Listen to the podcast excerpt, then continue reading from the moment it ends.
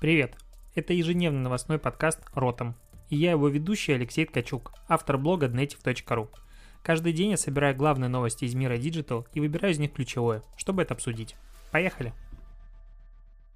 Провитание сябры, 4 сентября, Ротом подкаст, новости пятницы. Новость вообще не про маркетинг, по сути, но про маркетинг. Джул планирует уйти из России еще нескольких стран и сокращает штаты вообще, типа там они ужимаются, будут разрабатывать новый продукт или не новый продукт, а изменять формулу текущего продукта. Неважно.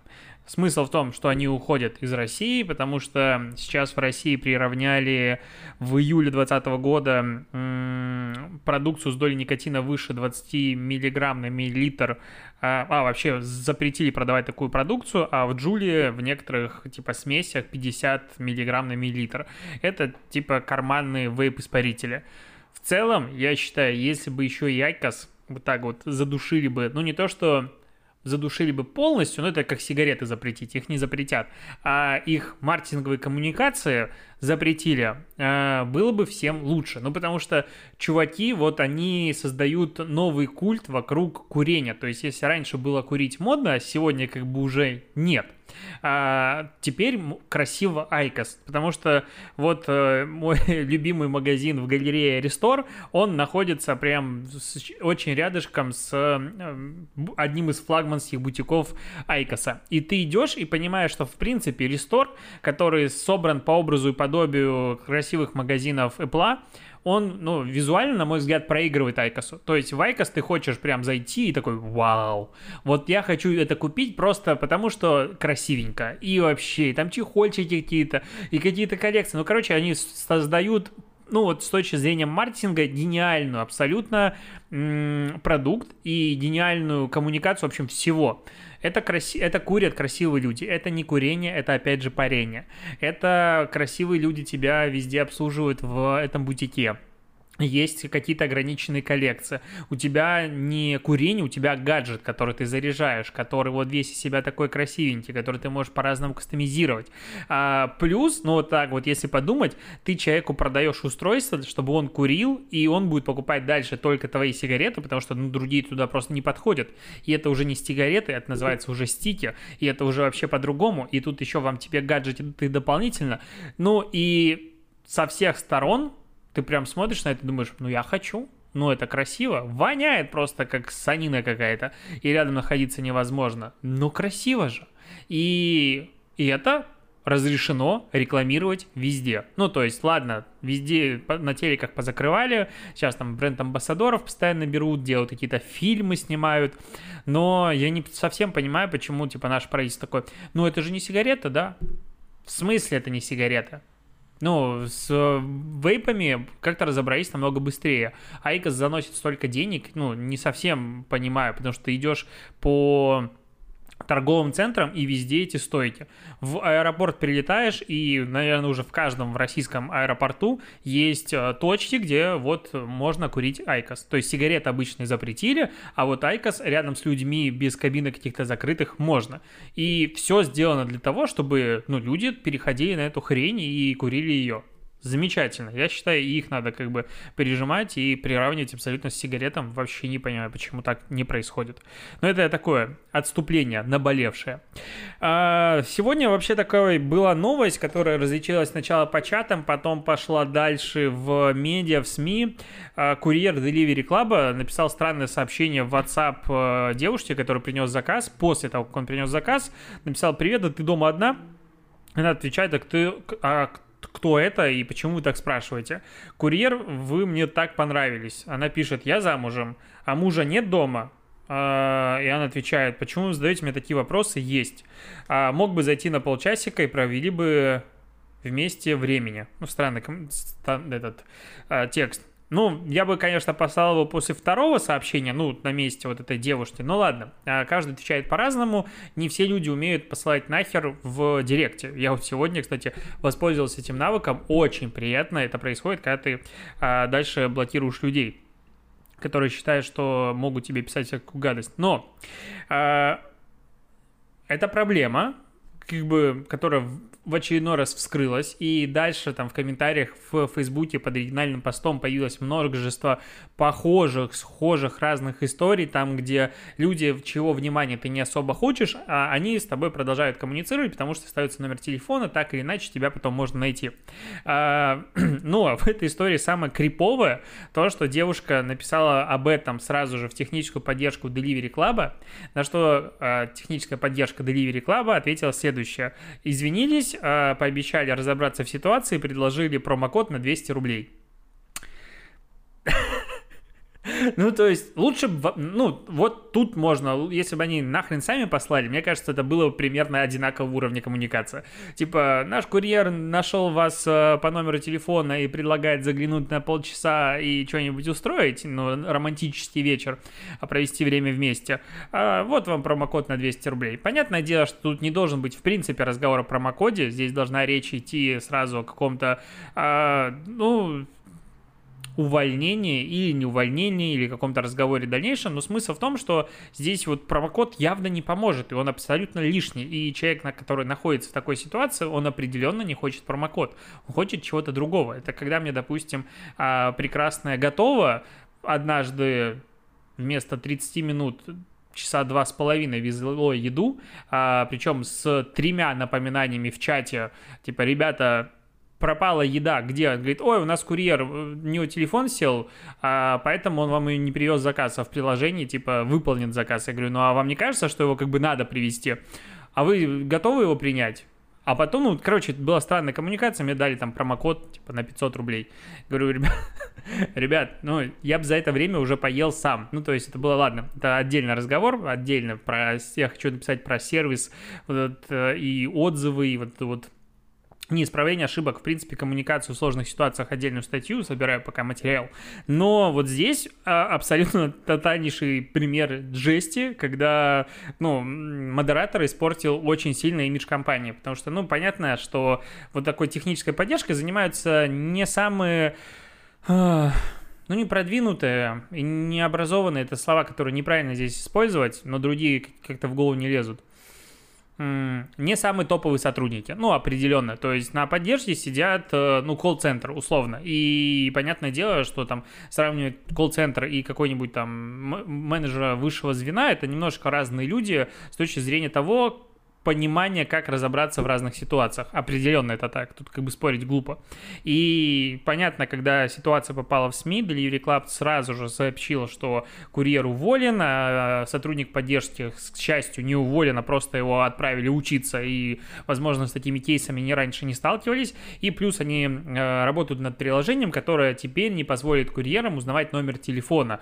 И, возможно, не знаю, там будет звонок внутри приложения, какая-то еще история. У Яндекса есть э, другой другой вариант, где они делают, ну, генерируют случайный номер, по которому как бы звонит человек добавочный, там пере, пере, пере, пере, переадресация на твой номер телефона, то есть как бы анонимно это будет внедряться, то в любом случае курьер как бы знает, где девушка живет, ну, как бы ситуация так себе. И то есть он понимает, что из-за этого сообщения ее воли, и если человек такое сообщение пишет, он определенно уже не самый адекватный, ну, а, факт. А, Лайф, который везде вообще лезут, а, успели связаться с этим курьером, он сначала сказал, что это да, он, он писал, потом он начал доказывать, что нет, это другой курьер вообще писал. Он просто взял у меня телефон и говорит, ой, давай напишем той девчонке, с которой э, ты там заказ недавно э, доставлял, да, я напишу. Он там типа не следил за тем, что он пишет с этого телефона, а что он не мог просто номер телефона ее дать? Ну, в общем, странная такая версия. Понятное дело, что врет. И якобы этот курьер, с ним уже рассталась девушка. Но определенно, когда твой парень попадает в такую ситуацию, явно ты не хочешь продолжать с ним э, какие-то отношения, потому что он хотел вот зайти на чай к какой-то девчонке, которая увидела, она ему так понравилась. А, вот такая криповая ситуация, криповая история. Ничего хорошего здесь нет. А, Яндекс открывает в Петербурге музей-магазин с мерчом. Будет на Невском проспекте 68, даже недалеко от меня, я знаю, где он находится. А, ну, по фотографиям, честно, мне как-то не особо зашло. То есть, ну, там есть футболки, ну, яндексовский мерч, в принципе, у меня там что-то есть, и музей внутри, музей старой техники.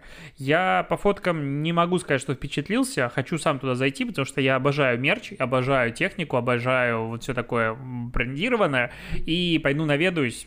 Если мне сильно понравится, расскажу потом в следующем выпуске подкаста, потому что, ну, что-то по фоткам не сильно впечатлило. Uh, SpaceX рассказал о результатах теста своего интернета Starlink, который через спутники будет по всей Земле. Они его как бы тестируют, потому что спутников запущено пока недостаточно. Сейчас в районе 700, 700 уже запущено. А чтобы обеспечить стабильную устойчивую скорость, надо минимум 4400, типа везде. А, так вот, та тот набор спутников, который сейчас, он позволяет э, потреблять контент на скорости выше 100 мегабит в секунду, типа смотреть э, фильмы, э, даже играть в игры, потому что пинг вроде бы как не сильно большой, 20-40 микросекунд, и плюс-минус все как бы живет. Вообще не обещают, конечно, до гигабайта скорость, но это как раз уже при ситуации, когда группировка спутников будет в нужном количестве. А, что здесь интересно? Здесь интересно то, каким образом правительства в дальнейшем будут э, регулировать этот интернет. Потому что интернет проводной который заходит кабель в сторону, его отрегулировать достаточно просто. Ты просто приходишь, выламываешь руки всем операторам, а, тем, кто занимается этими кабелями, и дальше они а, фильтруют трафик так, как тебе надо. С интернетом спутниковым будет чуть сложнее, и теоретически там уже в комментариях эксперты в спутниковом интернете, я не он, поэтому пересказывать слова не буду, а, объясняют, что теоретически это можно каким-то образом сигнал гасить, допустим. Но глобально это новый вызов, потому что вот в условном Пакистане заблокировали сегодня Тиндер, потому что он аморален и вообще фу-фу-фу таким, э, ну, пользоваться, и он плохой, и, короче, там заблокирован PUBG, был блокирован YouTube, и в целом, если смотреть на историю блокировок, то в мире начинают блокировать все больше и больше сервисов, потому что люди из власти, а это зачастую люди старшего поколения, сильно старшего, они только сейчас начали понимать, что же такое интернет, потому что раньше они его не трогали, потому что не понимали, ну, типа, что там кто-то делает и плевать. Когда интернет создает революции, когда интернет это основной канал потребления информации для огромной части населения, он начинает регулироваться. И вот, допустим, в Штатах, а, где-то у меня был, кто это заявил, сейчас я открою, кто там заявил это, в США а, советник Белого дома Питер Наварро заявил, что США будет и дальше бороться с китайскими приложениями, и им очень важно, чтобы страна не использовала приложения, созданные в Китае, потому что они могут получать эти данные и отправлять на китайские серверы. А вот мы то, что весь остальной мир использует американские приложения, ну, это основа демократии, конечно.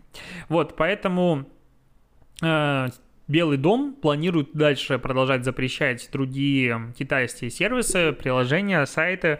И ну, мы видим поляризацию, ну, не общества, а планеты. То есть интернет, который стал глобальный, как бы всех объединил, в итоге, ну там через 5-10 лет такой динамики может получиться так, что реально будет э, локальный интернет в каждой стране свой, э, повезет странам с большим интернетом, ну потому что они смогут э, сервисы развиваться локальные, потому что будут хотя бы какие-то деньги на это хватать. То есть, условный ВКонтакте может жить в России, создаться и зарабатывать и развиваться, а аналогичный сервис в Беларуси, ну, создан быть не может, потому что там просто не хватит объема аудитории для каких-то подобных э, социальных сетей. И, возможно, крупные страны, они просто будут закрываться железным занавесом каким-то и очень сильно либо ограничивать работу других сервисов, либо блокировать их, либо очень сильно управлять, либо будут выкупать, и будет у нас Инстаграм не международный, а там Инстаграм Раша, Инстаграм Украина, Инстаграм, не знаю, Англия и все остальное. То есть будут какие-то локальные социальные сети. Ну, потому что это определенно, на мой взгляд, только первые ласточки. И то, что пока как бы тиран... страны с ти... жесткой тиранией и вот это вот все с отсутствием свободы слова начали блокировать э, сервисы, и да, и нет. Америку очень сложно назвать э, страной с э, тиранией диктатурой. Нет. Э, но при этом там китайский сервис сервисы блокируются. И это пока как бы только кейс Китая. Дальше начнутся другие сервисы блокироваться. А что происходит в Индии? По всему миру такие начинаются первые ласточки. И здесь Маск создает глобальный интернет ну, не глобальный интернет, а спутниковый интернет, сеть спутникового интернета, который потенциально будет доступен везде. То есть вешаешь тарелку, и все, у тебя есть интернет в любой типа жопе мира. А как кто его будет контролировать? Может ли правительство условной, не знаю, Литвы проконтролировать э, трафик в этом интернете? И как он будет соблюдаться локальное законодательство? Потому что, ну, опять же, надо понимать, что в России реклама алкоголя в интернете запрещена, в Украине она частично как бы разрешена. Я не помню точно законов Украины, но там, по-моему, пиво можно каким-то образом продвигать. А э, в Прибалтике, по-моему, в Латвии, там вообще прям красота, и даже водку можно продвигать. И как бы Facebook э, локально делает вот эм, подстраивается под локальные правила и разрешает продукты в зависимости, ну, рекламу продуктов, того же алкоголя, в зависимости от законов э, этих стран. А вот как будет, допустим, подобной вещью заниматься тот же Starlink? И так как это не единственный проект спутникового интернета глобальной сети, и их рождается много, и тут что-то Роскосмос заявил о том, что мы тоже сделаем, там, сфера или как он называется. Ну, понятно, что мы тоже, мы тоже, они должны об этом сказать. Но в целом э, появится много конкурирующих, скорее всего, спутниковых интернетов. Космос будет засран просто вокруг Земли, э, это факт. Но как это будет контролироваться, кто это будет контролировать? Мне кажется, такие вопросы стоит задавать уже сегодня нам с тобой, потому что верить в то, что есть э, какие-то вот правильная компания, допустим, Google, которая хочет всего хорошего и против всего плохого. И есть там злое правительство Беларуси, ну, а, это плохой пример, Украины, допустим, злое правительство, которое блокирует просто сервисы, потому что им не нравится, или России, или любой другой страны, потому что в каждой стране происходит блокировка сервисов, не надо думать, что только в России а, прям жесткая диктатура в интернете. И что будет происходить дальше, ну, посмотрим. Очень а, интересно, очень страшно, но определенно интернет будет вот с точки зрения свободы слова становиться все менее и менее закрытым. Тут а, так не, не сильно заметненько в Телеграм произошла тоже, можно сказать, микрореволюция. Телеграм в принципе, он сначала был же весь из себя супер свободный, потом он разделился на Telegram для iOS и Telegram андроидовский. И на iOS всякие Aero порно-каналы были заблокированы, то есть ты их не мог найти, открыть только на андроиде оставалось. То же самое происходило с пиратским контентом, потому что Telegram может быть хоть до усрачки а, весь из себя за свободу и за свободное распространение контента, но при этом авторские права — это авторские права. Если ты распространяешься через iOS и создаешь внутри себя пиратский пиратский хаб, то iOS тебя очень быстренько прижимает к ногтю, и App Store просто выкидывает из себя. Поэтому так на такие уступки быстро пошли. Как бы с Android происходило меньше. Но, судя по контексту в разных телеграм-каналах, я понял, что я как бы не проверял эту информацию, типа не искал такие каналы, но ночью телега повыпиливала оставшиеся практически все порно-каналы и эротические каналы, и плюс э, позакрывали вроде бы как доступ к Э, телеграм-каналам и ботам, которые позволяли скачивать книги. У меня, к сожалению, сейчас везде а, Apple девайсы, я не могу проверить, они у меня и так закрыты. Но вот такое произошло, и как-то об этом вроде бы не говорят. Ну, то есть, когда ты становишься большим, у тебя появятся те же законы абсолютно, что и в другом мире. И это, не, это неплохо. Ну, потому что я бы с удовольствием закрыл к хренам все э, сливы, телеграм-каналы, которые сливают чужие курсы. А есть телеграм-каналы, которые продают чужие курсы.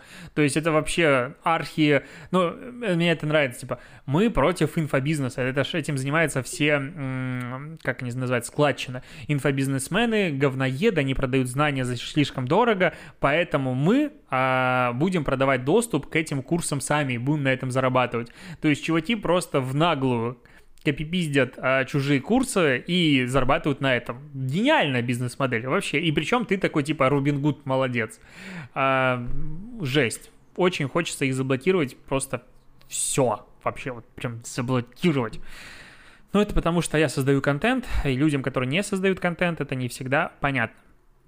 Про вообще интернет еще есть одна новостейчка.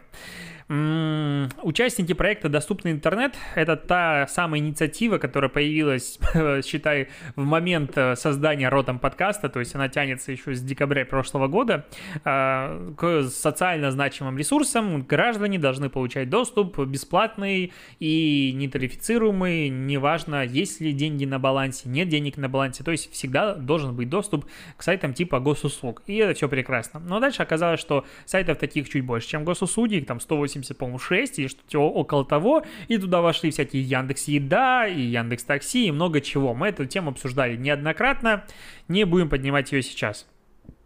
Эксперимент продолжается уже который месяц. Он происходил в апреле-июне, и сейчас а, компании, которые принимали участие в вот этом эксперименте, заявили благодаря Российскому союзу промышленников и предпринимателей, что они недополучили а, от 191 до 220 миллионов рублей за счет доступа к вот этому интернету бесплатному. И теперь как бы Минкомсвязи обсуждает, каким образом компенсировать эти затраты мобильным операторам, сотовым операторам э, за доступ к бесплатной части интернета. И я как бы согласен. То есть э, логично, что компания, которая теряет деньги на инициативы государства, от государства эти деньги ну, должны быть компенсированы. То есть это же не какой-нибудь, не знаю, мегафон предложил, давайте-ка мы сделаем бесплатный интернет. И давайте к социально значимым ресурсам. То есть тут как бы установка сверху идет. И здесь все теоретически понятно. С другой стороны, понимаешь, что эти деньги не материализуются из воздуха. То есть это в любом случае налоги и как бы ну, не сильно бесплатный интернет. Но второе, я не понимаю абсолютно, откуда берутся такие суммы. А, когда этим интернетом воспользовалось условных три коллеги с половиной, и почему здесь есть сайты, которые, ну, вообще не социально значимы. Я очень сильно люблю Яндекс Еду и пользуюсь ей буквально каждый день. Но, на мой взгляд, если у тебя денег нет на интернет, то, наверное, и без Яндекс Еды а, ты можешь прожить. Ну вот есть у меня такое ощущение, вот определенно. Вот госуслуги, да, должен быть доступ, потому что это государственный сервис. И все остальные сервисы государственные должны быть бесплатные. Сюда-то зачем? Очень непонятная история. Но они предложили еще другой вариант, в котором э, на сайтах вот этих вот, которые социально значимые, бесплатные, на которых не должно быть рекламы, говорит, а давайте мы туда добавим рекламу, чтобы компенсировать наши потери. Э, ну, чтобы там какой-нибудь Мегафон, Билайн и все остальные компенсировали свои потери и там крутили рекламу. Вообще, просто космос. И зачем рекламироваться на сайтах, для условных нищебродов, для людей, у которых нет денег на интернете. Я просто продолжаю охреневать от всей этой инициативы, то есть ее сначала вбросили, типа, а давайте сделаем, а давайте и погнали разбираться. Очень недопиленное, очень непонятное, очень, очень странное все. А, Еще хотел обсудить, э, хотел обсудить визит я какое-то время назад давно хотел в этом подкасте обсуждать какие-то локальные срачики и локальные ну, диалоги, обсуждения публичные из Фейсбука маркетологов, чего-то такого. Но это все происходит настолько редко и настолько только неинтересно, что прям обсудить нечего. Но сегодня а, начали между собой делиться мнением, буду называть это так. А, кто начал делиться? Андрей Паршенин, Парше, я надеюсь, правильно произнес. Да, это основатель агентства Panda Digital, которое ведет визит. И э, так, кто еще? Федор Скуратов. Ну, это как описать-то? Он создал Комбота. А если ты пользуешься телеграммом, телеграм-каналами, то вот э, Комбот тебе известен. Это вот один из создателей, плюс он там, а у него есть отдельная комьюнити про развитие комьюнити. Вот так вот, очень просто. И вот Андрей Паршенин э, делает пост, которым радуется очень сильно тому, как визит в Твиттере ответил на какой-то пост, в котором упоминается конкурент Durex. То есть пишет девчонка. Покорил меня сегодня парень с заказом. Э, Durex самую большую пачку, массажное масло возбуждающее, анальную смазку и гематогенку с гномиком. И визит отвечает. Дальновидно, мало кто заранее берет гематодин, гематоденку будущему ребенку. И типа это расшарили папу, паблике, вот смотрите, как визит э, очень смешно шутит над конкурентами. И началась дискуссия насчет того, насколько этично таким образом шутить над конкурентами, задевать их и все остальное. И есть два полярных мнения. Первое, что шутка прикольная, ну, в целом не могу сказать, что это ужасный креатив и прям плохо отвечено. Ну, достаточно адекватно, ну, как бы прикольно. А, и, ну, тем более ТОВ визита абсолютно позволяет ему шутить таким образом над конкурентами, над чем угодно. Они как бы уже давно свою репутацию туда слили.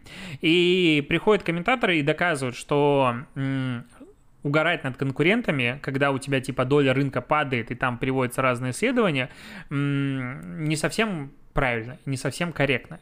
И вот здесь мне бы очень хотелось быть на стороне людей, которые засирают SMM-визита. Э, Но, с другой стороны, с объективной стороны, я стараюсь быть таким человеком, как бы мне не нравился э, тональность коммуникации визита, я неоднократно об этом говорил, что я не понимаю, каким образом они получили так много наград на прошлом теглайне, то есть это было признано как бы отраслью, тусовкой э, SMM-маркетологов классно, особенно в тот момент, когда они вот это делали про «меняя шкуру шкуру там каждый день и все остальное. Ну, то есть там был адский SMM. Я сегодня специально посмотрел группу. Он стал как будто чуть более сдержанным. Ну, то есть они там делают постоянные грубые достаточно, но в любом случае, типа, не обижающие вроде бы как никого. Я последние полтора месяца контента просмотрел. А, шутки про половые органы, про секс и про все остальное.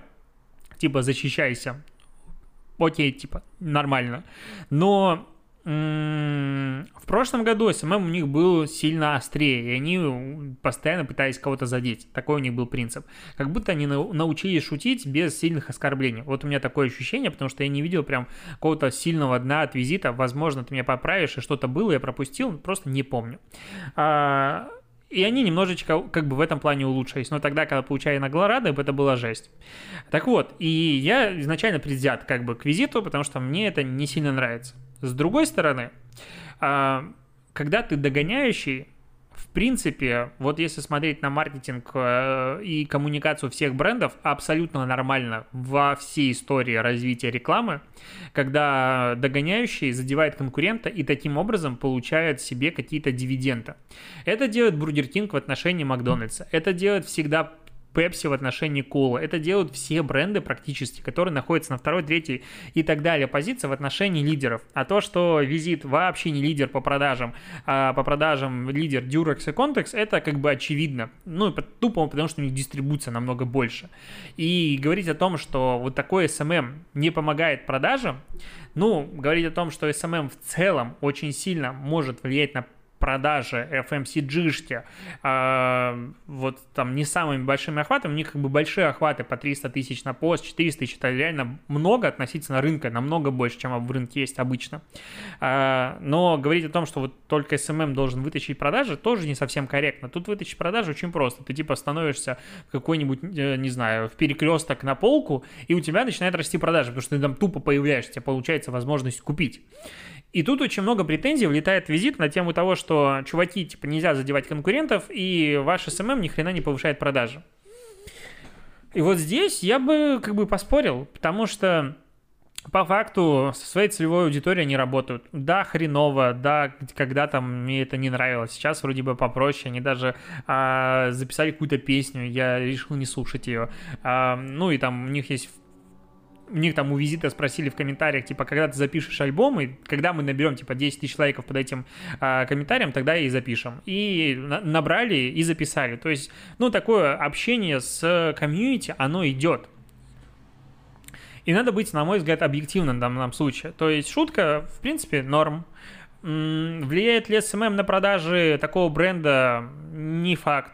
То есть тут надо спрашивать знания бренда до начала продвижения, через год и сейчас, допустим, и смотреть, насколько этот SMM повысил знание бренда. Потому что как таковых активностей у визита я не прям не сильно помню, чтобы они какие-то были. То есть большая часть того, что происходит, а, узнавание аудитории об этом бренде, это, скорее всего, продвижение как раз-таки с помощью социальных сетей. Это интересный, кстати, может быть кейс а, с точки зрения замеров. Я не понимаю, почему ребята до сих пор не покажут никакой подобной статистики. То есть а, одно дело, когда ты... Я смотрел лекцию в Минске, я выступал там через одного человека после вот э, спикера от Panda Digital, они там очень сильно радовались своим этим тупейшим шуткам в тот момент. То есть тогда это было прям очень плохо, этот юмор. И очень сильно зал смеялся, и они говорили, вот какие мы молодцы, типа, шутить можно над всем, всегда найдутся обиженные, с этим надо уметь жить. Не согласен я с этой позицией. Но вот если бы кроме вот этих шуток и просто прикольных скриншотов они показали э, данные бренд-лифта, допустим, ну и хоть что-нибудь бы показали, замеры до, замена во время и так вот регулярно, да, потратив на это какое-то количество денег, но при этом все бы вопросы у всех отпали. И, в принципе, вот если бы я был на месте этих ребят из агентства, я бы, скорее всего, что-то подобное делал.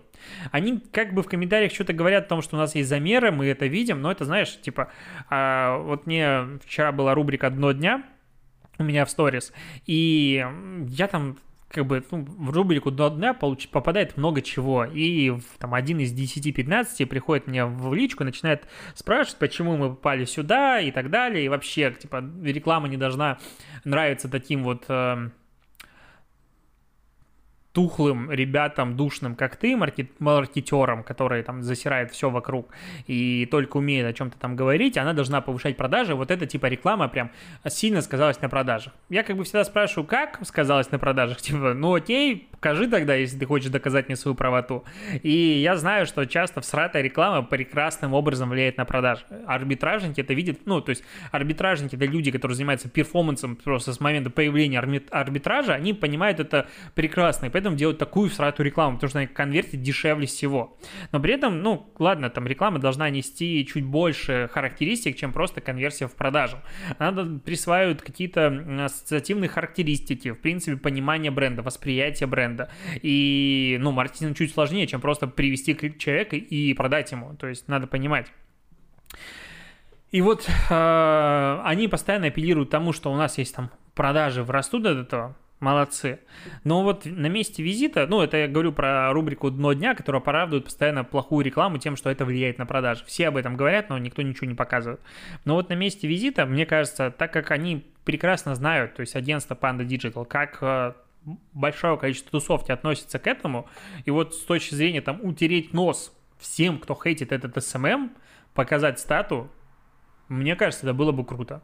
То есть, если там растет, а там, скорее всего, точно растет, то ну, это могло было быть очень интересным э, таким крупным кейсом в мире SMM. Вот что хочу сказать. Такое длинное, не, может быть, не до конца связанное было у меня повествование об этом. Ну, как есть. А, так, еще новость про Австралию, очень короткая. В Австралии продолжается борьба все-таки СМИ и платформ за то, будут платить платформы медиа за использование их ссылок, либо нет. И вот сейчас профессор экономики Австралийского национального университета посчитал, сколько Google и Facebook должны будут заплатить медиа в Австралии.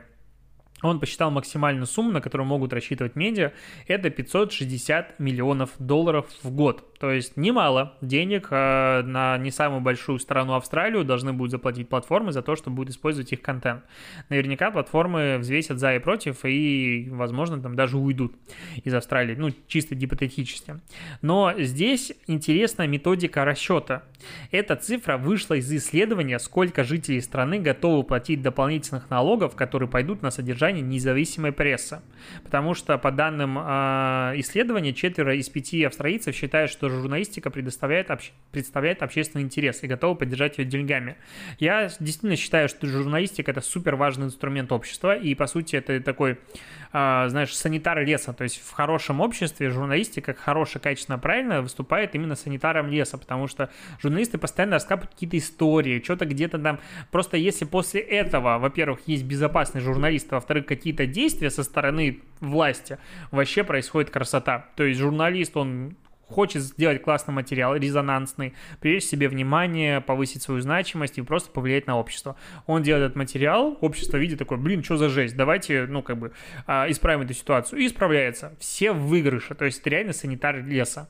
Но э, у нас это, к сожалению, не работает. В Австралии Наверное, работает, но очень я сильно сомневаюсь, что 560 миллионов долларов по очень странной методике расчета максимальный э, заплатит Google с Facebook э, австралийские медиа за то, что будут давать им трафик. Это прям очень странно. На этом все. Спасибо, что дослушиваешь. Услышимся с тобой завтра. И тикток дня. Пока.